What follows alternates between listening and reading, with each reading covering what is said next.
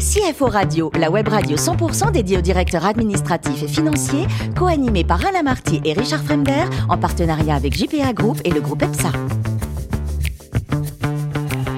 Bonjour à tous, bienvenue à bord de CFO Radio. Vous êtes 11 000 DAF et dirigeants d'entreprise abonnés à nos podcasts. Merci à toutes et tous d'être toujours plus nombreux à nous écouter chaque semaine. Vous le savez, vous pouvez réagir sur nos réseaux sociaux et notre compte Twitter CFO Radio-du-bas TV. À mes côtés pour co-animer cette émission, Hervé Puto, président de JPA Audit. Bonjour Hervé. Bonjour Richard. Alors aujourd'hui, nous parlons ingénierie des sols et pour ça, nous recevons Alexis Pourbet, qui est directeur administratif et financier chez Fugro France. Bonjour Alexis. Bonjour. Alors vous êtes lillois et c'est en école de commerce que vous vient le goût pour la finance et votre première expérience, c'est en Espagne pour y faire de l'audit. Mais alors pourquoi l'Espagne? C'est un pays qui m'a toujours plu. Euh, J'avais quelques amis espagnols aussi, que j'ai encore d'ailleurs.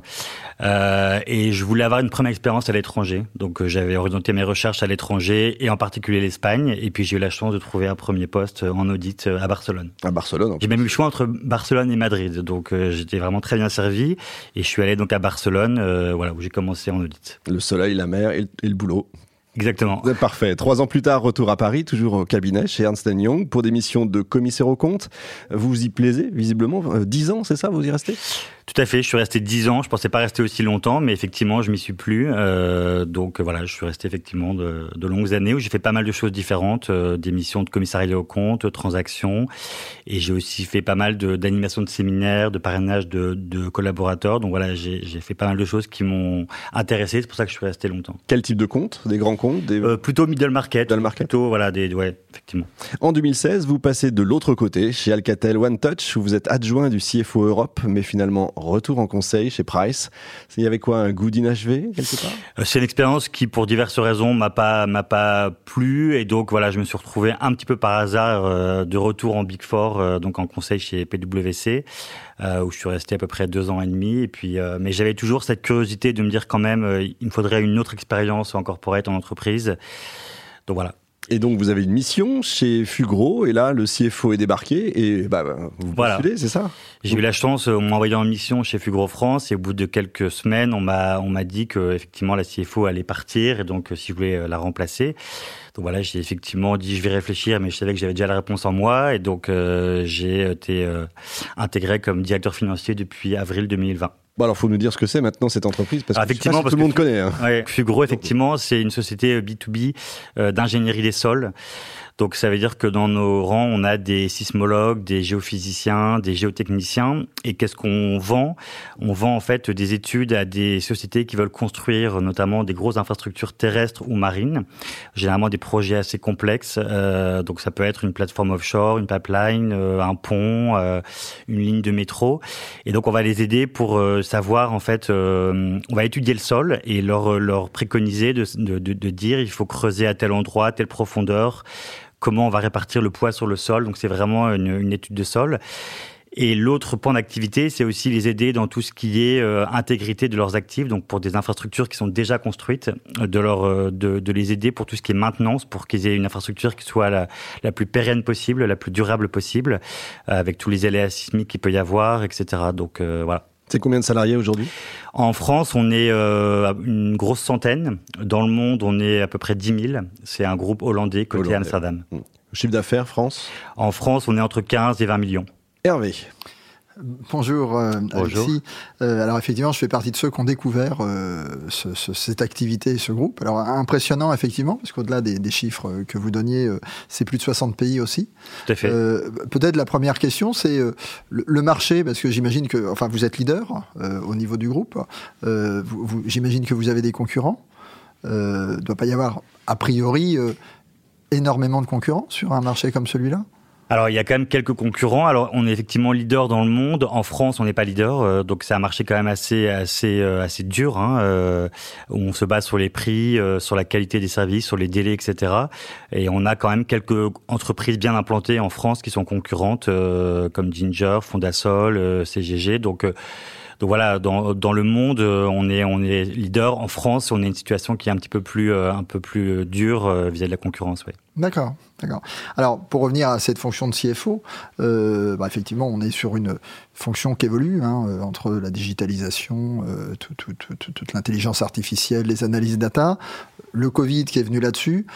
Aujourd'hui, alors dans votre groupe et puis d'une manière plus générale, comment les choses évoluent par rapport à tous ces dispositifs entre le home office, les systèmes distanciels, l'intelligence artificielle, l'externalisation, etc.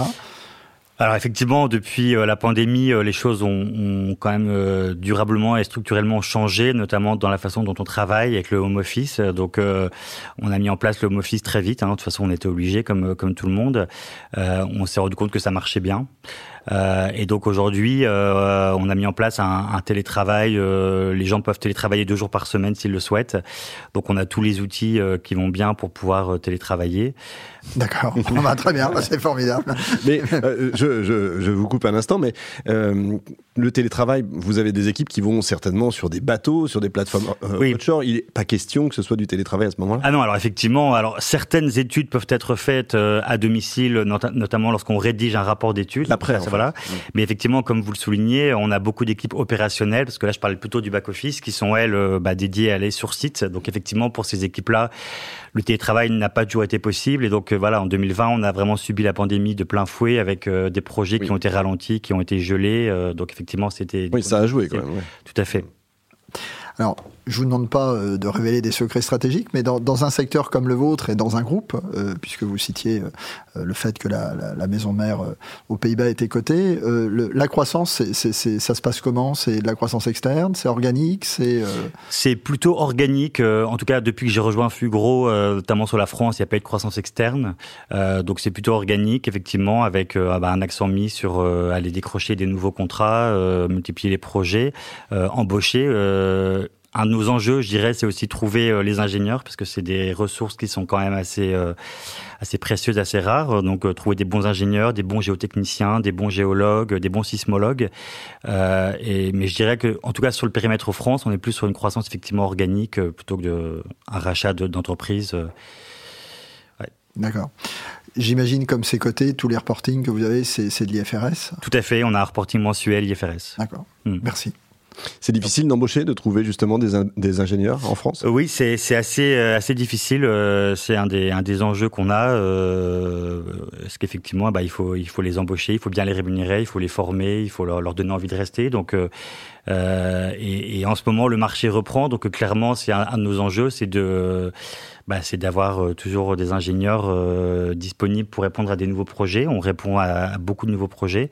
Donc effectivement, c'est un de nos enjeux sur, euh, sur le recrutement, oui, tout à fait. Et la formation en France, on est comment? Sur la formation, euh, bah, on a on a beaucoup de formations en e-learning qui sont des formations dispensées par le groupe. Euh, donc sur le back office, moi j'ai eu plusieurs déplacements en Hollande. Enfin, mmh avant la pandémie.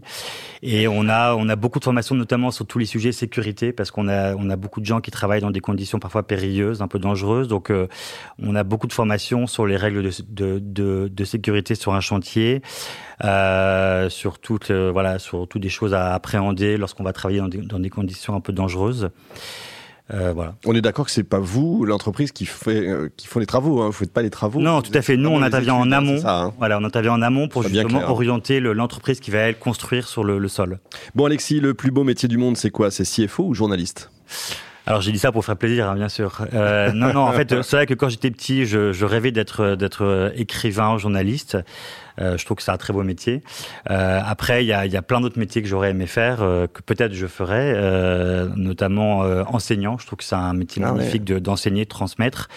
Donc voilà, je, j'aime mon métier, mais je ne pense pas que ce soit le plus beau métier du monde. Et il y a, y a d'autres métiers qui sont... On peut avoir plusieurs vies. On peut avoir plusieurs vies. J'espère que j'en aurai plusieurs, en tout cas. Bah, c'est ce que je vous souhaite. Côté vin, vous, êtes, vous aimez les vins d'Amérique du Sud, je crois, mais aussi le Bordeaux pour de, certaines raisons. Oui, alors après je viens de Lille, hein, donc dans Lille, à Lille, on boit plutôt de la bière que du vin, mais j'aime la bière, j'aime le vin aussi. Euh, j'aime bien les Bordeaux parce que j'ai une famille euh, de viticulteurs euh, dans le Bordelais. Où ça Alors dites-nous? Saint-Émilion. Ah bah oui, évidemment. C'est mon grand-père qui avait acheté une exploitation à Saint-Émilion, et euh, mais j'aime aussi les Bourgognes, le Meursault notamment. Vous aimez tout Oui, j'aime un peu. Finalement, vous aimez tout. Et alors, côté voyage, c'est le Portugal qui vous a beaucoup marqué? Oui, alors j'ai fait beaucoup de voyages. Je suis parti effectivement au Portugal il y a très longtemps, à peu près 20 ans, avec mon cousin. On est parti une semaine et on avait fait Coimbra, Lisbonne, Porto. Et effectivement, c'était un de mes premiers voyages euh, qui m'a laissé des souvenirs. Euh, oui, c'était vraiment une super expérience. Euh. On mange bien, on boit bien, ils sont sympas. C'est voilà, et puis c'est l'Europe latine. J'ai beaucoup d'affinités avec l'Europe latine, l'Espagne, le Portugal, l'Italie. Donc voilà, c'est des pays qui me plaisent beaucoup. Effectivement, vous êtes un grand sportif aussi. C'est important pour vous le sport? Oui, c'est important pour évacuer, pour l'hygiène corporelle, pour se sentir bien. Et puis j'aime bien les défis. Donc effectivement, je me suis mis à la course il y a quelques années. Et puis j'ai fait quelques, quelques marathons. Euh. Marathon de Paris, elle est le dernier, quel temps?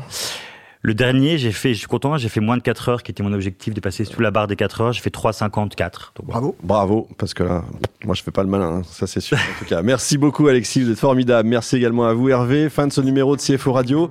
Retrouvez toute notre actualité sur nos comptes Twitter, LinkedIn et Facebook. On se donne rendez-vous mercredi prochain, 14h précise, avec un nouvel invité.